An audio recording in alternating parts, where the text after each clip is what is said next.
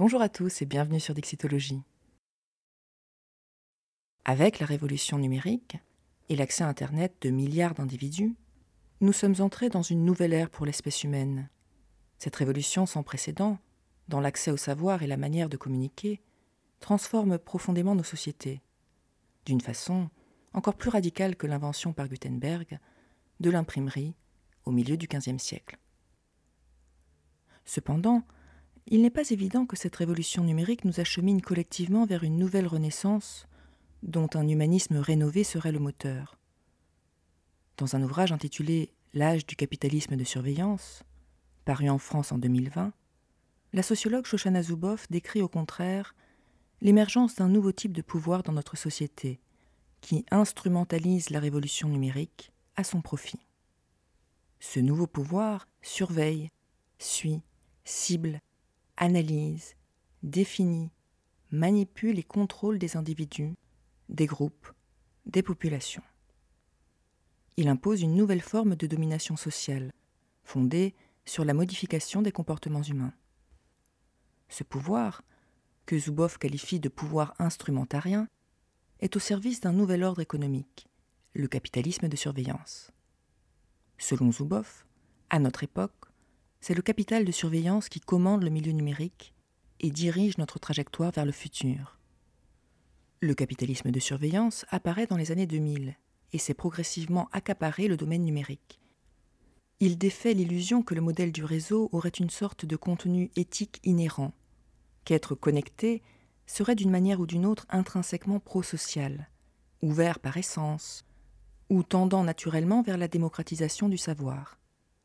La connexion numérique est désormais un moyen pour que d'autres atteignent leurs objectifs commerciaux. Les entreprises technologiques, à commencer par les GAFAM, Google, Apple, Facebook, Amazon, Microsoft, ont profité du vide législatif concernant le numérique pour coloniser Internet. En tant que pionnier du capitalisme de surveillance, Google a lancé une opération de marché sans précédent dans les espaces non cartographiés d'Internet, où il a rencontré peu d'obstacles législatifs ou concurrentiels, comme une espèce invasive dans un milieu de prédateurs naturels. L'ignorance du grand public, l'inaction des gouvernements et l'opacité des processus techniques mis en œuvre ont permis le développement exponentiel de ces entreprises. Les capitalistes de surveillance se sont très vite rendus compte qu'ils pouvaient faire ce qu'ils voulaient, et ils l'ont fait. Ils étaient protégés par l'illisibilité inhérente des processus automatisés qu'ils mettaient en place, par l'ignorance qu'entretiennent ces processus, et par le sentiment d'inévitabilité qu'ils favorisent. Le capitalisme de surveillance est donc le résultat des décisions politiques prises, ou pas, ces dernières décennies. Les dirigeants ont abandonné leurs citoyens au bon vouloir des géants du web.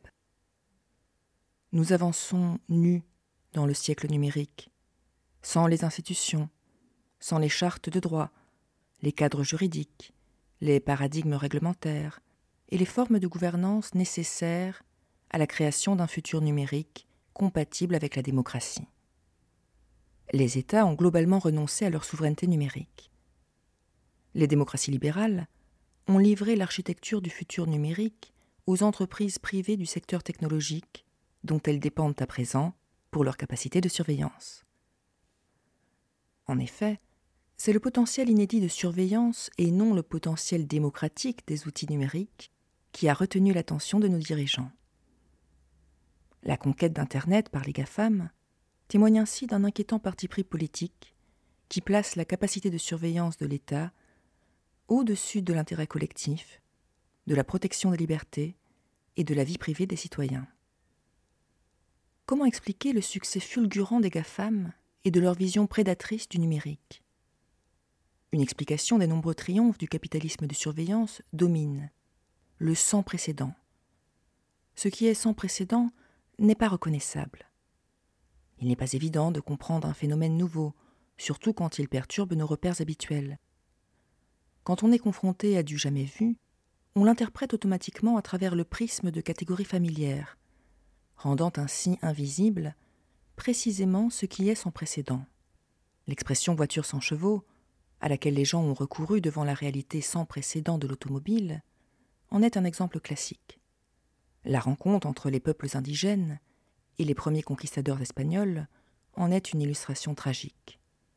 Les Aztèques n'ont pas su interpréter correctement l'arrivée des Espagnols, qu'ils ont analysé à l'aune de leurs repères culturels, sans mesurer à temps le danger réel que ceux-ci représentaient pour leur société.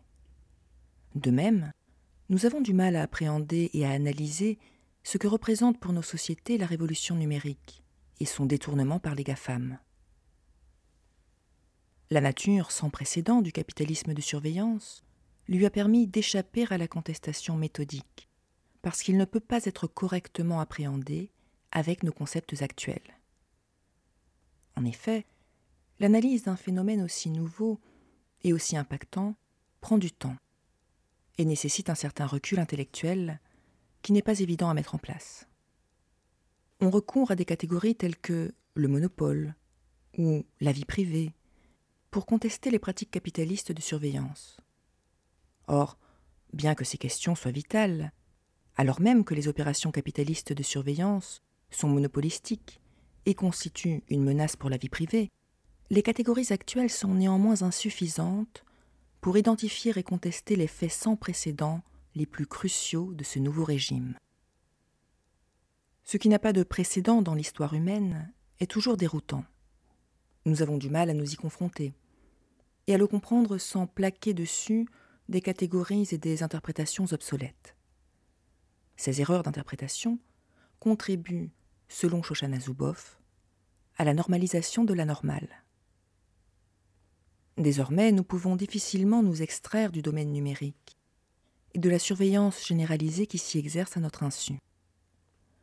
Considérons qu'Internet est devenu essentiel à la vie sociale, qu'il est maintenant saturé par le commerce, et que le commerce est désormais subordonné au capitalisme de surveillance. Notre dépendance est au cœur du projet commercial de surveillance.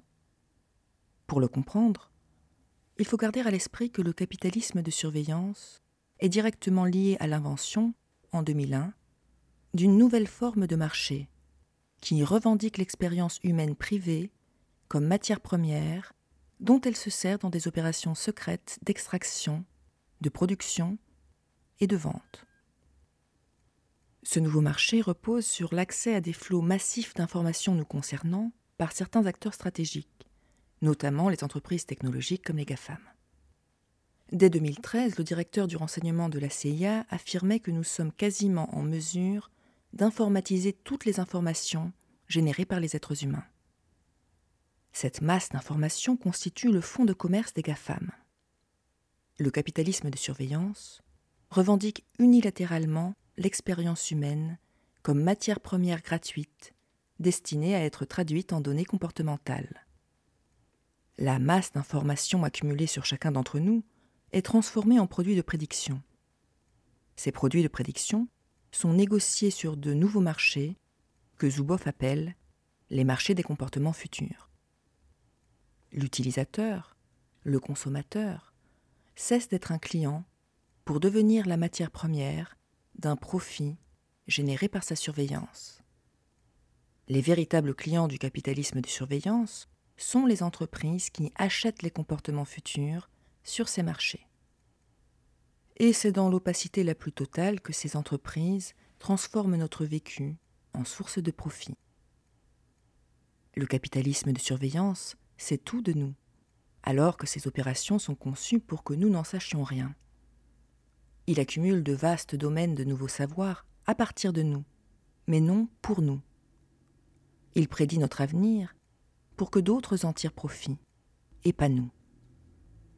Les produits et les services du capitalisme de surveillance n'instaurent aucune réciprocité constructive entre producteurs et consommateurs.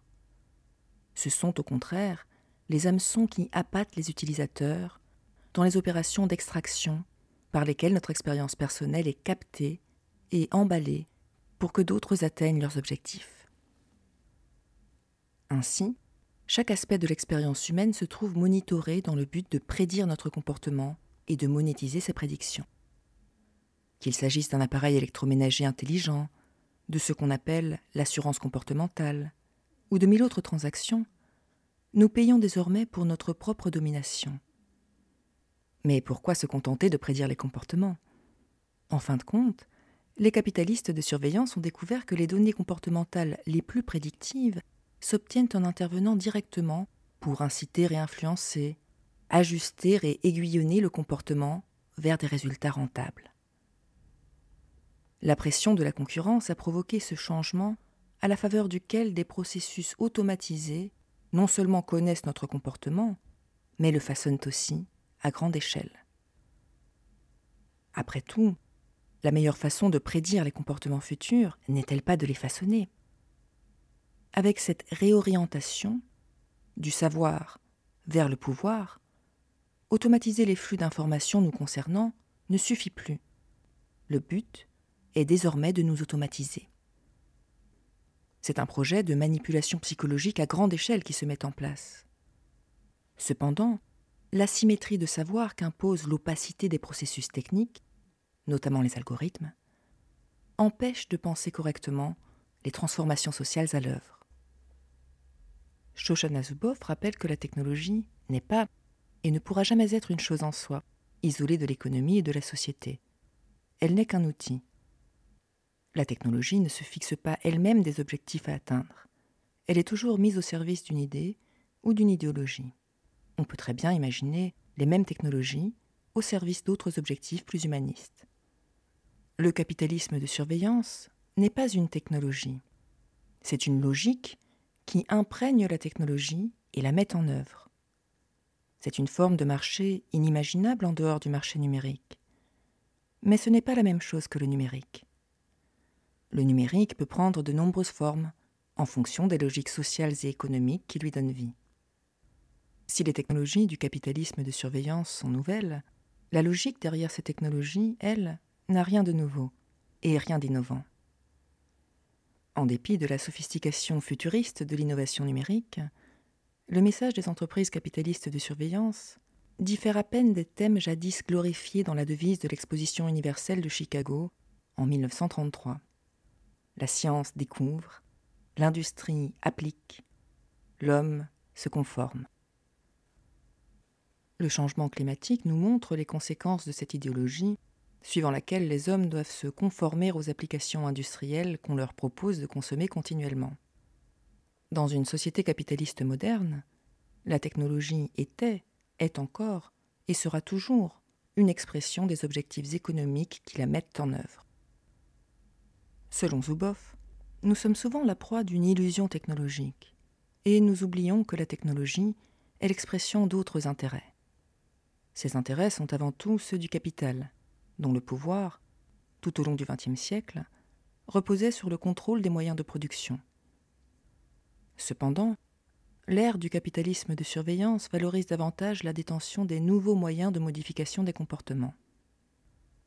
D'après Zuboff, le contrôle des données comportementales a désormais surpassé en importance le contrôle des moyens de production comme source de pouvoir et de richesse.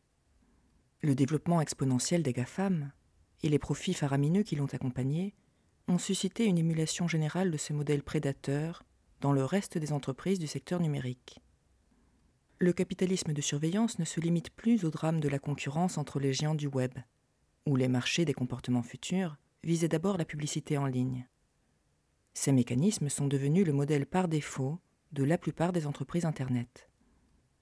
Et finalement, la pression concurrentielle a conduit à leur expansion dans le monde hors ligne, où les mêmes mécanismes fondamentaux qui s'approprient votre navigation en ligne, vos likes et clics, s'appliquent à votre jogging au parc, vos conversations au petit déjeuner, ou votre quête d'une place de parking.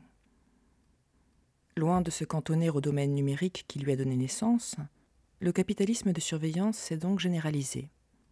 Le marché des comportements futurs attire un nombre toujours croissant d'entreprises bien au-delà du marché initial des publicités ciblées en ligne.